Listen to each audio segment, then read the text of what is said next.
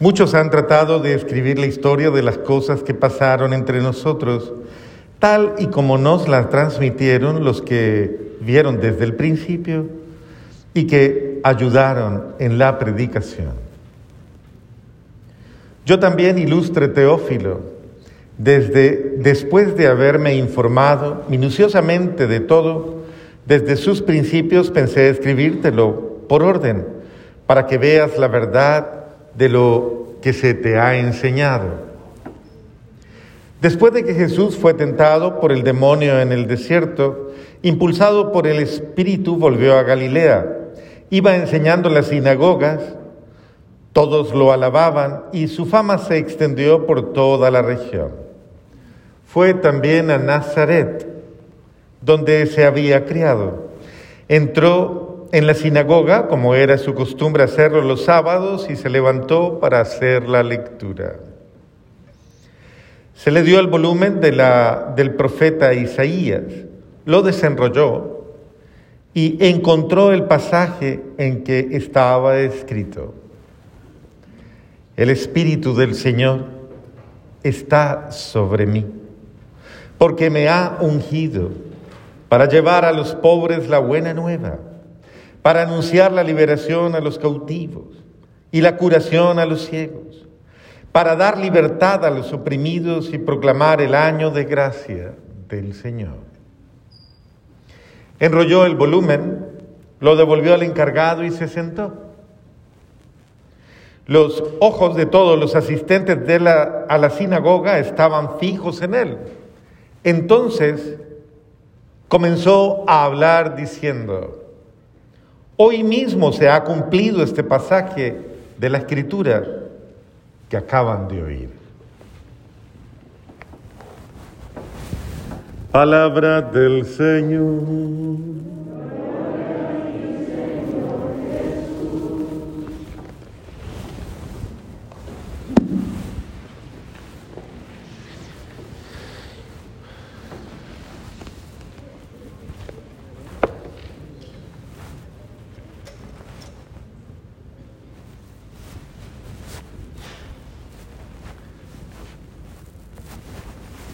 Hoy la liturgia nos ayuda a, tener una visión muy bonita de la tradición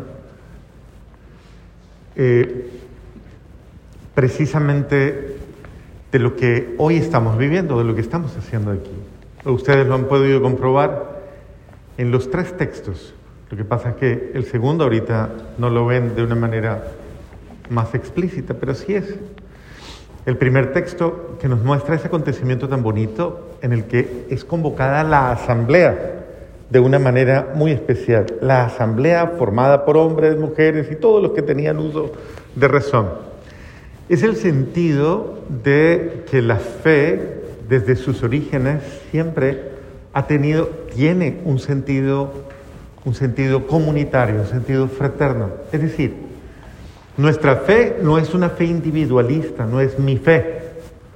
Una persona que, que se crea cristiana sin comunidad, pues tengo que decirlo con mucha eh, pena, pero usted no es cristiano. O es cristiano con comunidad o usted no es cristiano. Porque un verdadero cristiano es comunitario porque inmediatamente nos introduce en el misterio, el misterio más explícito de la comunión, es la Santísima Trinidad. Dios, siendo quien es, es comunidad. Padre, Hijo y Espíritu Santo, es comunidad, comunidad de amor. Entonces, ni Dios mismo es por sí solo, es familia. Y un elemento que es importante rescatar de la fe nuestra es que somos familia. Y que la familia encuentra en el reunirse una gran alegría, en el reunirse, en el compartir, en el estar juntos, pero ante todo en una expresión muy importante, en el celebrar. Por eso la dimensión celebrativa siempre ha estado unida al hombre y es importante que el hombre viva esa dimensión celebrativa. Y esa dimensión celebrativa tiene que ver precisamente con esa capacidad que tenemos de eh, expresarnos mutuamente eh, el cariño, la admiración y todos estos aspectos tan bonitos de la convivencia. Pero hay algo más que es supremamente importante tenerlo en cuenta y que tenemos que como eh, vivirlo de una manera profunda. La comunidad se reúne para crecer, se reúne para escuchar al Señor, para escuchar la palabra del Señor, para formarse para enseñarse. Y esto es una dinámica que se ha perdido en muchos hogares. Hoy día nadie se reúne a compartir, nadie se reúne a hablar, nadie se reúne a, formarse. De hecho, medio algún miembro de la casa comienza a hablarle un poquito al otro o a los otros y, a veces a la gente se molesta, dice, ah, ya me voy a echar sermón, ah, comenzó con la clase, ah, y a nadie le gusta hoy, tristemente, en una actitud muy empobrecedora, no les gusta hablar, no les gusta compartir, no les gusta ahondar en los temas esenciales que forman su vida. Claro, lo que nos está diciendo la primera lectura es que lo que debe regir precisamente y que debe de una manera especial congregar es la lectura de la palabra de Dios. Eh, es lo que estamos haciendo. Miren, observen ustedes que incluso el pasaje del Evangelio nos lleva precisamente exactamente a lo mismo, ¿no? A un momento celebrativo alrededor de la palabra de Dios y el protagonista de esta acción es el mismo Cristo. En la primera lectura es Estras, el sacerdote. Pero es importante que comprendamos entonces que todos, todos nosotros, los creyentes, eh, desde siglos, porque el libro de Nehemías puede tener sé yo, en sus orígenes, 800 años podríamos estar hablando, más o menos, antes de Cristo. Podría ser. Eh, el Deuteronomio puede tener eh, aproximadamente mucho más, unos 900 y tanto, tal vez mucho más. Y es importante entonces que pensemos en una cosa, que esto no se improvisa de un día para otro, sino que esta es una dinámica humana. Reunirnos a crecer a la luz de lo que Dios habla en nuestro corazón. Porque Dios siempre, siempre habla. Les voy a, no me tienen que responder la pregunta, porque no quiero que nadie se sienta mal, pero, pero pregúntense, ¿cuántos de ustedes se leen y comparten un texto bíblico en familia? ¿Cuántos se reúnen y, leen al menos un evangelio? O leen un pedacito, algo, algo. ¿Cuántos de ustedes comparten la palabra de Dios en familia? ¿Cuántos? ¿O cada cuánto? No, padre, que yo leo el, el, pedacito bíblico de los cartoncitos cuando comemos. Ajá. Y con hambre. Bueno, bendito sea Dios. A lo mejor ni siquiera usted se toma el ratito de, venga, ¿usted qué piensa? Venga, ¿usted qué le parece? ¿Quiénes hacen una retroalimentación a lo que escuchan el domingo en la misa? Venga, ¿usted qué le pareció lo que dijo el Padre? ¿Y qué dijo? Bendito sea Dios. ¿Y cuándo se le olvidó? Pues se. Es que ni siquiera alcanzó a llegar al parqueadero. Es que uno termina la homilía y regularmente las personas no se acuerdan de nada de lo que dijo el Padre. Eso sí le dicen a uno, ay, tan bonita que estuvo la homilía, Padre. Y uno dice, bendito sea. ¿Y de qué hablé? Ah, Padre. Yo no sé, pero estaba muy bonita, Padre. El ser humano tiene una memoria demasiado flaca, demasiado delgada, demasiado... Y, no se acuerda, no se acuerda. ¿Por qué? Porque esa palabra muchas veces como que no nos encuentra dispuestos no nos encuentra atentos, no nos encuentra... Mire lo que pasa, ellos se reúnen desde el amanecer como hasta el mediodía y dice que la comunidad estaba supremamente atenta y que incluso muchos a la luz de lo que iban escuchando lloraban, o sea, se conmovían. Esta palabra calaba en lo más íntimo de sus vidas y les hacía pensar. Eso es lo que pasa cuando uno tiene esos momentos de compartir. En la vida familiar uno tiene que sentarse a orar con los suyos un ratito, y a decirle a Dios, háblenos, porque si no, la vida de ustedes es muy trivial, muy trivial, demasiado superficial, porque nunca oramos juntos. Nunca le hablamos a pero si yo sí soy bien cristiano, padre, bien católico. Sí, pero pero la vida familiar de usted, cuando usted no tiene la capacidad de reunirse a orar con su familia y hacer lectura de su vida a la luz de la palabra, su familia tiene un vacío enorme, enorme, grandísimo. Entonces su familia necesita exponerse a la voz de la palabra y a la luz de la palabra y dejar que Dios toque su corazón. Eso es importante. Dejar que Dios toque el corazón. Porque de qué otra manera se van a tocar el corazón de sus hijos, de sus hermanos. De qué otra manera es que se van a actuar los buenos sentimientos. Usted dice, bueno, cuando vamos a misa, padre, cuando vamos a misa y escuchamos el sermón, ¿y con eso se quedó? ¿Usted se quedó con eso? Y no quiero desmeritar el hecho de la asamblea, pero es que vuelvo y se lo digo, en la gran mayoría de los casos la gente no retiene lo que el padre dijo. Se le olvidó. Yo me pondría a hacer una prueba fácilmente. Eh, al salir de misa, me monto al carro y le pregunto a todos, a ver, ¿les gustó la misa? Sí, no. ¿De qué habló el padre? ¿Qué dijo? ¿Qué sentimientos le llevó? ¿Qué pensó usted? Eso sería importante, al menos como para poner un tema de reflexión. Bueno, el texto me parece muy bello porque va llevando precisamente ese momento de intimidad y compenetración entre la acción litúrgica, lo que se está viviendo y lo que está pasando en el corazón humano, lo que Dios está haciendo en el corazón humano, lo que Dios está hablando a ese corazón. Y entonces le dice Nehemías, el gobernador, Esdras, los sacerdotes y todos que estaban instruyendo, este es un día consagrado a nuestro Dios. Esto es un día consagrado a nuestro Dios. Y luego les, les dicen de una manera, no estén ustedes tristes, ni lloren, porque todos al escuchar la palabra lloraban. Vayan a comer espléndidamente, tomen bebidas y dulces y manden algo a los que nada tienen, pues hoy es un día consagrado a nuestro Dios. No estén tristes porque celebrar al Señor es nuestra fuerza.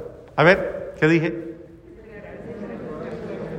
No estén tristes porque celebrar al Señor es nuestra fuerza. Es muy bello.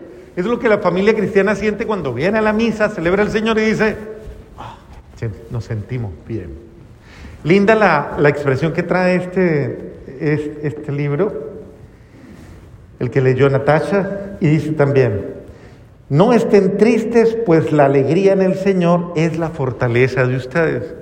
La alegría en el Señor es la fortaleza. Me gusta más esta, aunque esa es muy linda, pero me gusta más esta porque es más, es que cuando celebramos juntos, celebrar la vida en Dios es mucho más bello. Y celebrar la vida en Dios es orar los unos por los otros. Es muy lindo cuando oramos los unos por los otros. Tenemos necesidad de orar más los unos por los otros. Al levantarnos, al acostarnos, al despedirnos, al emprender eh, muchas cosas, al, qué sé yo, a veces las personas en la vida diaria familiar tienen tensiones y angustias que necesitan de una oración nuestra. Mire, mañana me van a hacer un examen, me siento mal. Mire, un examen médico o, voy a, me van a hacer una intervención o tengo simplemente tengo decaimiento, tengo tristeza. ¿Por qué la familia no dice, venga, venga, no, venga, oremos, venga, vamos a orar un momentito, vamos a pedirle a Dios que te fortalezca, que tal vez te, te, alivie, te sane. Expresiones bonitas de la oración y de ese intercambio que es muy bonito eh, en la vida matrimonial. porque el esposo no le dice a la esposa, mi hija, sabe que me siento decaído? me siento triste. ¿Por qué no ora por mí? ¿Usted le ha dicho alguna vez eso a su esposa? ¿O a sus hijos? Venga, ore por mí. ¿Por qué no? ¿Raro eso? ¿Raro? Eso es de orden práctico, Dios mío. ¿No somos creyentes? Usted le ha dicho a su esposo y a sus hijos, vengan, estoy, estoy cansada, tengo miedo, estoy abatida o estoy triste, desconsolada, oren por mí. ¿No lo han hecho? ¿No lo hacen? ¿Suena raro eso?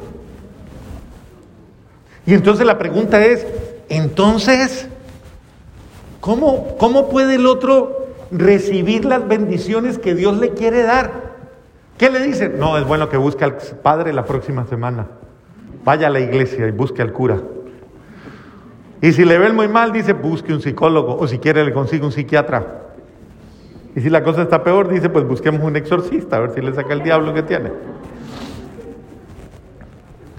Pero ¿y por qué la familia no dice, venga, oremos, venga, venga, reunámonos un momento y pongamos la mano de Dios? Fulano de tal está preocupado, está preocupada. Venga, oremos, Señor, bendito Dios, escúchanos. Te pedimos por nuestra mamá que está triste. Oiga, ¿por qué no hacer eso por la mamá? Está el papá enfermo en la cama, todo el mundo revoloteando. mi papá está enfermo, mi papá está enfermo. ¿Por qué alguien no dice, venga, hagámonos al pie de mi papá y pidámosle a Dios que obre en él? ¿Por qué no lo hacemos? Porque nos falta convicción. Ahora, ¿qué dice el Evangelio de hoy? Que me parece muy lindo.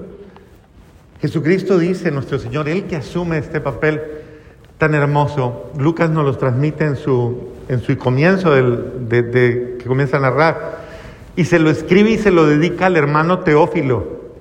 El hermano Teófilo se cree que no era una persona eh, específica, sino el enamorado de Dios. Teo, Dios, Filo, eh, amante de Dios. Entonces, el amante de Dios, el enamorado de Dios. Querido Teófilo, tú que amas a Dios, o sea, es persona que ama a Dios, ven te cuento bien la cosa para que quede grabada en tu casa, en tu alma y en tu corazón. Así lo hizo Jesús. Pasó por toda parte. ¿Qué es lo que dice el Evangelio? Que iba haciendo qué? Después de que fue llevado al desierto por el Espíritu Santo y tentado por el diablo, comenzó a recorrer la Galilea. ¿Y qué hacía? ¿Iba qué? Anunciando la buena nueva, enseñando, y todos alababan la fama con que decía y decía las cosas. Tal bien. Entró a la sinagoga a celebrar con todos, le pasaron el libro, lo abrió, él no pidió páseme tal, sino páseme uno. Lo abrió, era el rollo de Isaías, y leyó donde abrió. ¿Y qué decía el texto? El Espíritu de Dios está sobre mí. Muy importante. Comprender que el Espíritu de Dios está sobre mí. Que cuando yo estoy en posesión de Dios, el Espíritu de Dios está sobre mí. ¿Y qué? Porque me ha qué? Me ungido. ¿Usted es un, pregúntale de al lado, ¿usted es un ungido o una ungida? ¿Lo es o no lo es? Sí lo es. Si usted bautizado, usted fue ungido o no. Bueno, usted es un ungido, una ungida de Dios. Por la acción del Espíritu Santo, si usted es confirmado, ha sido recontraungido. En usted habita el Espíritu Santo a plenitud y ha sido dotado de dones y carismas, de muchas gracias, de muchos dones, de muchas bendiciones. O sea, usted es una persona rica en gracias y bendiciones. Le pregunto, ¿las usa? ¿Las ejercita? ¿Las pone al servicio de los demás? ¿Usted se dispone a, se deja usar por Dios? ¿O usted sencillamente se reserva, se encierra, no le cree a Dios y por eso su hogar no camina como debería caminar. Se tropieza toda hora, se confunde todo, porque usted no está ejerciendo los dones que Dios le ha dado. Dios le dio capacidad, inteligencia, le dio espíritu, le dio discernimiento, le ha dado absolutamente cantidades de dones, carismas, gracias, por los cuales sobrenaturales, para que usted eduque a sus hijos, le ha dado sabiduría, le ha dado entendimiento, le ha dado discernimiento, le ha dado cantidades de gracias.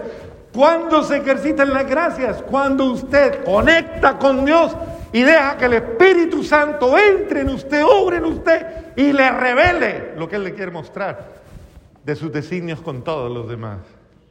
Pero usted lo hace. No lo hace nunca, nunca.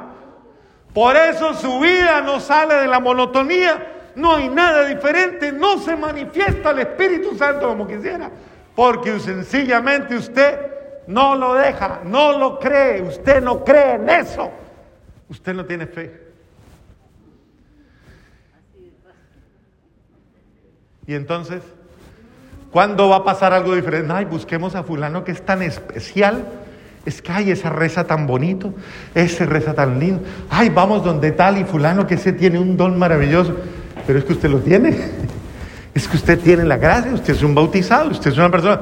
Dispóngase. Y el Señor le ha ungido a usted. Y le ha enviado. ¿Y para qué le ha enviado? Dígame, ¿para qué le envió? Mire, para anunciar la buena nueva la liberación a los cautivos, para curar a los ciegos, para dar la libertad a los oprimidos, para proclamar el año de bendición. El Señor le ha ungido, le ha capacitado, le ha llenado de carisma para que usted sea un instrumento de Dios para el bien de los suyos. Si usted no se abre más a la acción de Dios y como Jesús nos le está enseñando, no se dispone más a que esa unción actúe en usted, Tal vez su hogar nunca reciba las bendiciones que Dios le quiere dar. ¿A través de quién se las va a dar? ¿De, de quién? ¿A quién hay que buscar entonces? Para que venga y haga o disponga o ayude a que mi hogar reciba bendiciones. Es usted el elegido, es usted la elegida, es usted en quien Dios quiere actuar, se quiere manifestar. Hágalo, comience desde ahora, comience a darse espacios en los que ustedes al menos comience con una oración chiquita. Al menos comience con algo. Venga, vamos a orar y vamos a pedirle al buen Dios. Hoy, en el almuerzo, en la comida, en lo que sea, en esta semana. Venga, vamos a orar para que Dios actúe en nosotros en este momento. Tomémonos de las manos, pidámosle, bendigamos todo y confiamos en Dios. Abramos la palabra, escuchémosla, compartamos un momentito y sencillamente Dios, usted verá la manifestación de Dios. Y Dios obrará y Dios confirmará que efectivamente cuando usted se dispone, Él ha venido para hacerle mucho bien a usted. Y lo va a hacer a través de usted. Entonces, queridos hermanos y hermanas, esto es importante, la asamblea es importante, pero no se quede solo con esto. No se quede con, ay, qué rico, descansé, estuve en misa y ya cumplí. No es eso. Diga, al contrario, me llené de Dios para que durante toda la semana y en todos los momentos en que pueda estar con los míos, yo pueda también a ellos animarlos y ayudarlos precisamente a encontrar esa gracia que Dios les quiere dar. Amén.